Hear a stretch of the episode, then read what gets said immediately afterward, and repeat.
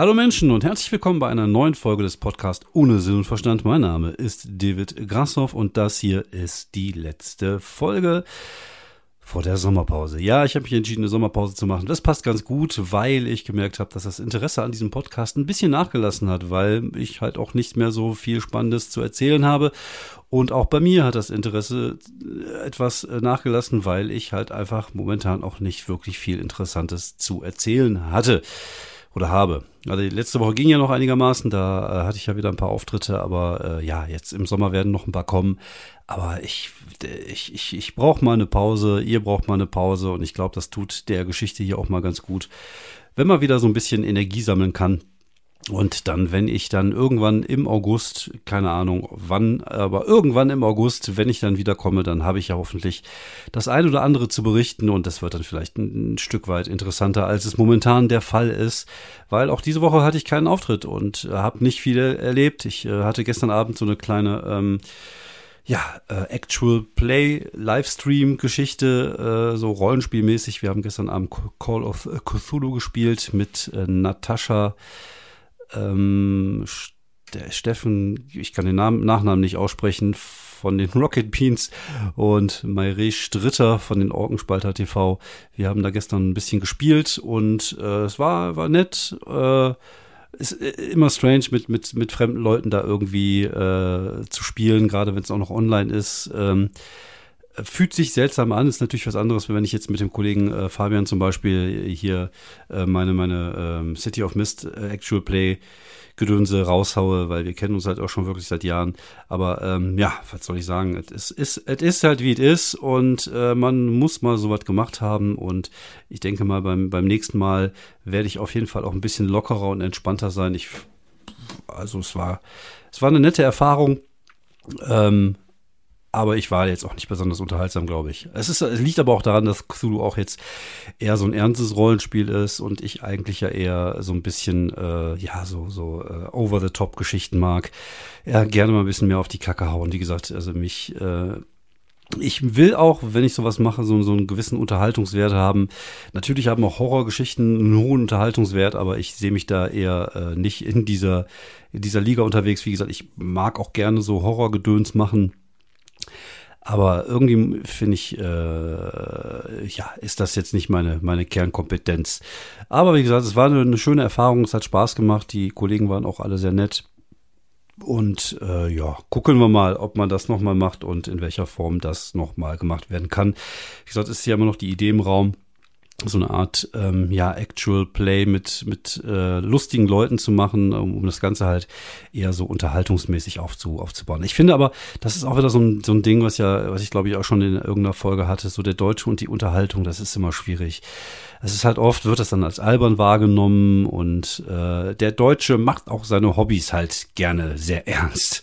So, das ist halt so, der Deutsche ist halt eher ernst und wenn es da irgendwie in eine Richtung geht, die seiner Ernsthaftigkeit nicht entspricht, dann wird sowas gerne auch mal als äh, als albern und oder sowas halt irgendwie abgestempelt. Ist halt genau wie mein Humor, der halt auch gerne mal als äh, ja äh, unsubtil oder wie soll ich sagen oder oder halt äh, ähm, ja dreckig. Ja, wobei dreckig ist ja noch nicht mal ein, ein, ein äh, äh, nicht mal eine Beleidigung, weil das ist ja, ich bin ja schon ein bisschen dirty, ein bisschen edgy, aber es wird dann halt gleich immer so getan, als wenn das so die, ähm, die niedrigste Form der Unterhaltung wäre, wobei das ja eigentlich Wortspiele sind, wie jeder Comedian ja weiß, aber niemand weiß eigentlich, was für eine Arbeit in so ein 5-Minuten-Bit steckt. Und von mir aus, wenn ich über Pornos rede, dann rede ich halt über Pornos, aber es ist ja trotzdem Arbeit drin und der Humor funktioniert ja trotzdem.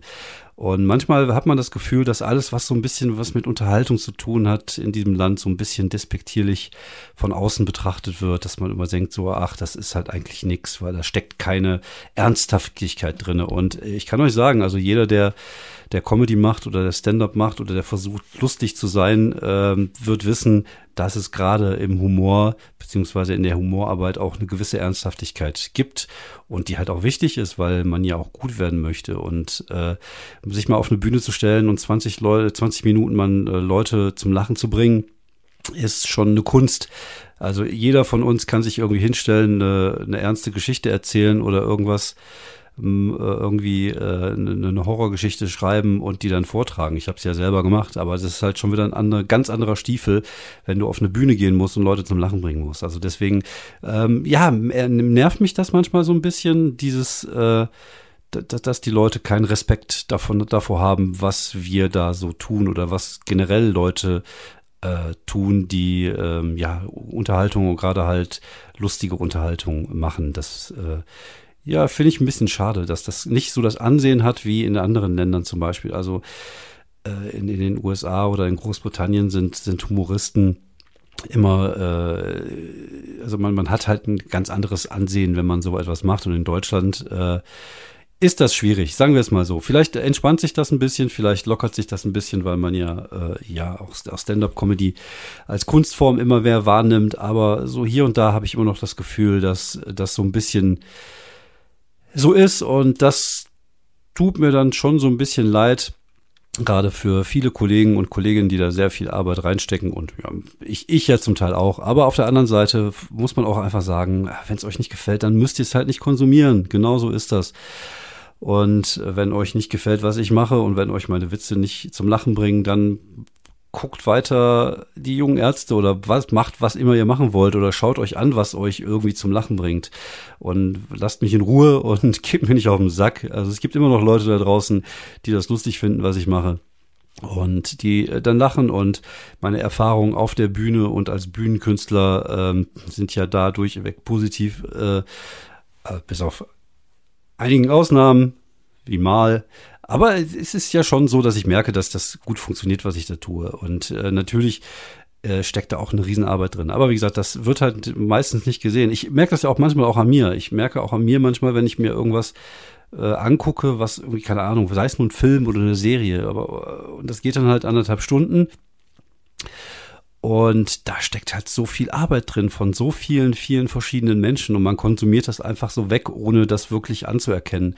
Und auch in Sachen, die nicht gut sind, steckt halt viel Arbeit. Und äh, das muss man halt durchaus auch zu respektieren wissen. Und genauso ist das halt für, für, für Comedy auch. Und ähm, jeder, der wie gesagt, selber schon mal auf einer Bühne gestanden hat, weiß, wie schwierig es ist, äh, Menschen zu unterhalten und zum, zum Lachen zu bringen.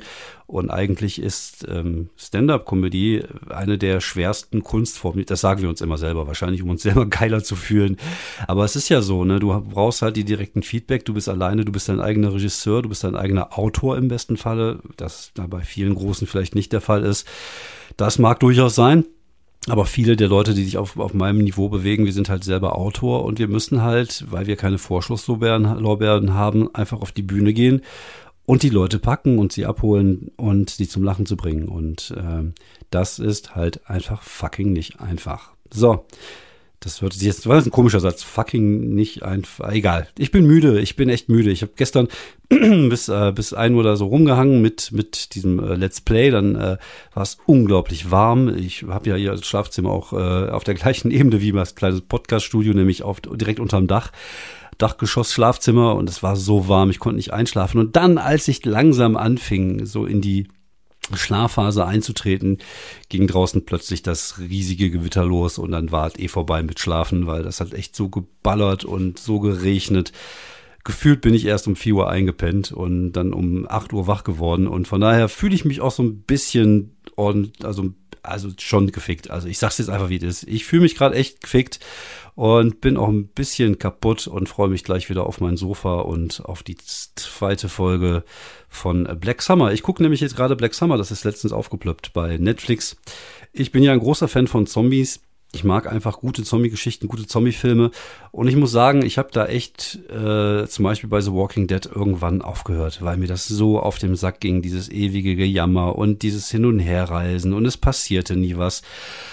Es war schon echt anstrengend. Also nachdem da der, äh, der der Negan äh, die Leute plattgehauen hat. Danach die Staffel habe ich nur geguckt und danach hat sich das irgendwie, weiß ich nicht. Also ich fand es nicht mehr gut.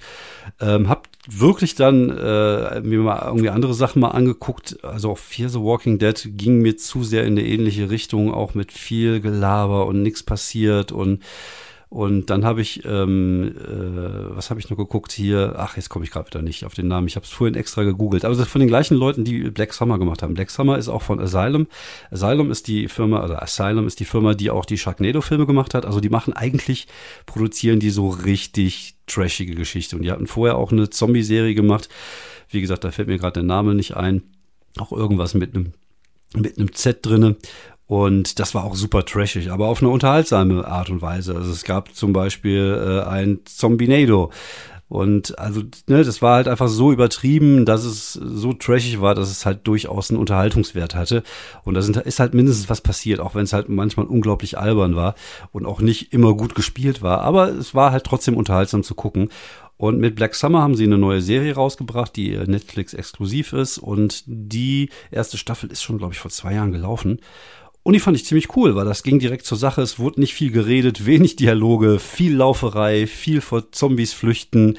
Und ähm, das fand ich wirklich gut. Und es war halt auch nicht so trashig, wie die Serie, dessen Name ich jetzt nicht, weil das Schlimme ist ja, ich, ich weiß, dass dieser Name mir irgendwann einfallen wird oder ich google jetzt einfach mal verfickt nochmal, einfach weil mir das, weil ich genau auch weiß, dass ihr da jetzt gerade sitzt äh, und äh, überlegt, so, ach, welche Serie meint ihr nochmal? Oder es vielleicht sogar wisst und dann, dann denkt ihr die ganze Zeit so, hm, ich weiß ja, welche Serie er meint, sagt's doch, sag's doch, sag's doch, sag's doch.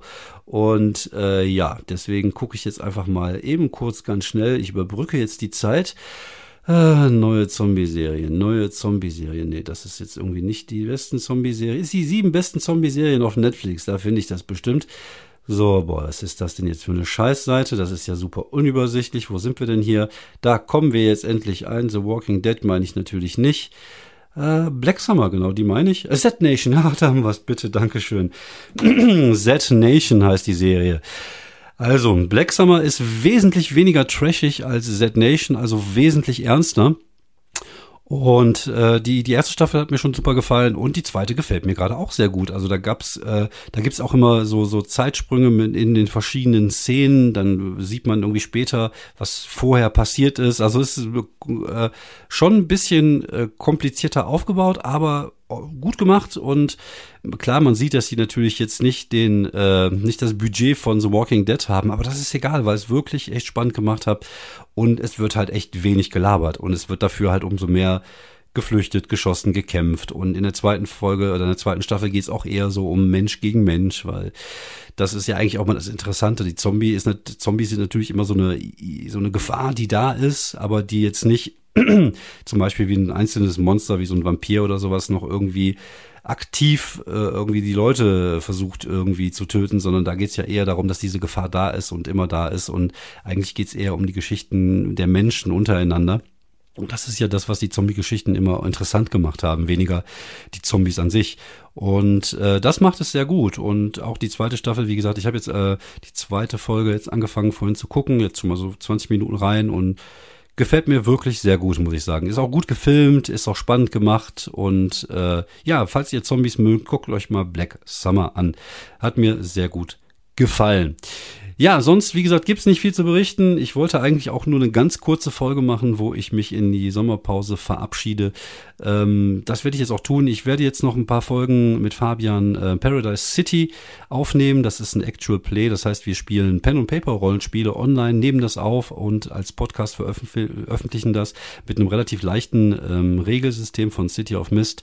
Ähm, hat eher sowas Hörspieliges. Also ich sage auch, wenn man sich mit, mit ähm, mit Rollenspielen nicht so besonders auskennt, ähm, kann man mal reinhören. Vielleicht findet man Gefallen daran. Ich mochte die Folgen, die bis jetzt da waren. Ich habe eine tolle Idee für die Folge nächste Woche und freue mich darauf, da nochmal so zwei, drei Folgen aufzunehmen und auch da dann irgendwann in die Sommerpause zu gehen und zu gucken, was der Herbst alles so ermöglicht. Da bin ich immer gespannt. Da gibt's natürlich ein paar neue Termine. Ich muss mal gucken, wie ich das zeitlich auch alles auf die Kette kriege. Wie gesagt, es gibt jetzt auch im Rollenspielbereich, wo ich mich ja wieder so ein bisschen reingefuchst habe, ein paar neue Ideen, was man machen könnte. Ähm, ja, sonst äh, schauen wir mal, dass wir den Sommer einigermaßen gut äh, über die Bühne bringen. Gucken wir vor allem, dass die Zahlen nicht wieder hochgehen. Wir sind jetzt deutschlandweit bei einer Inzidenz von Min unter 10, aber man sieht ja jetzt gerade an Portugal und Großbritannien, diese Delta-Variante ähm, scheint ziemlich gefährlich zu sein. Ich habe jetzt meine erste Impfe drin. Ich hatte irgendwie äh, Biontech gekriegt und äh, der Arm tat so ein, zwei Tage ein bisschen weh, aber sonst überhaupt gar keine Nebenwirkungen. Und am 23.07. gibt's die zweite Spritze und dann werde ich in, äh, innerhalb der nächsten zwei Jahre sterben, wie der Wendler das sagt. Oder ich bin dann einigermaßen gesund durch den Herbst äh, gekommen. Vielleicht auch das, man weiß es nicht. Wir lassen uns mal überraschen. Ich freue mich auf jeden Fall drauf, dass ich dann irgendwie Ende Juli dann komplett durch bin und dann auch wieder, äh, ja, ohne mich testen zu lassen, vorher an, an jeder Veranstaltung teilnehmen kann. Ich hoffe, dass es viele gibt. Im Oktober bin ich auf jeden Fall beim Quatschclub in Berlin und in München schon unterwegs und ich denke, es werden ein paar neue Termine dazukommen. Mein Soloprogramm lasse ich jetzt erstmal liegen. Ähm, ich weiß ich nicht, ich habe nichts vorbereitet, also ich habe nichts vorbereitet, dort jetzt, dass ich nichts hätte. Ich hab's ja was.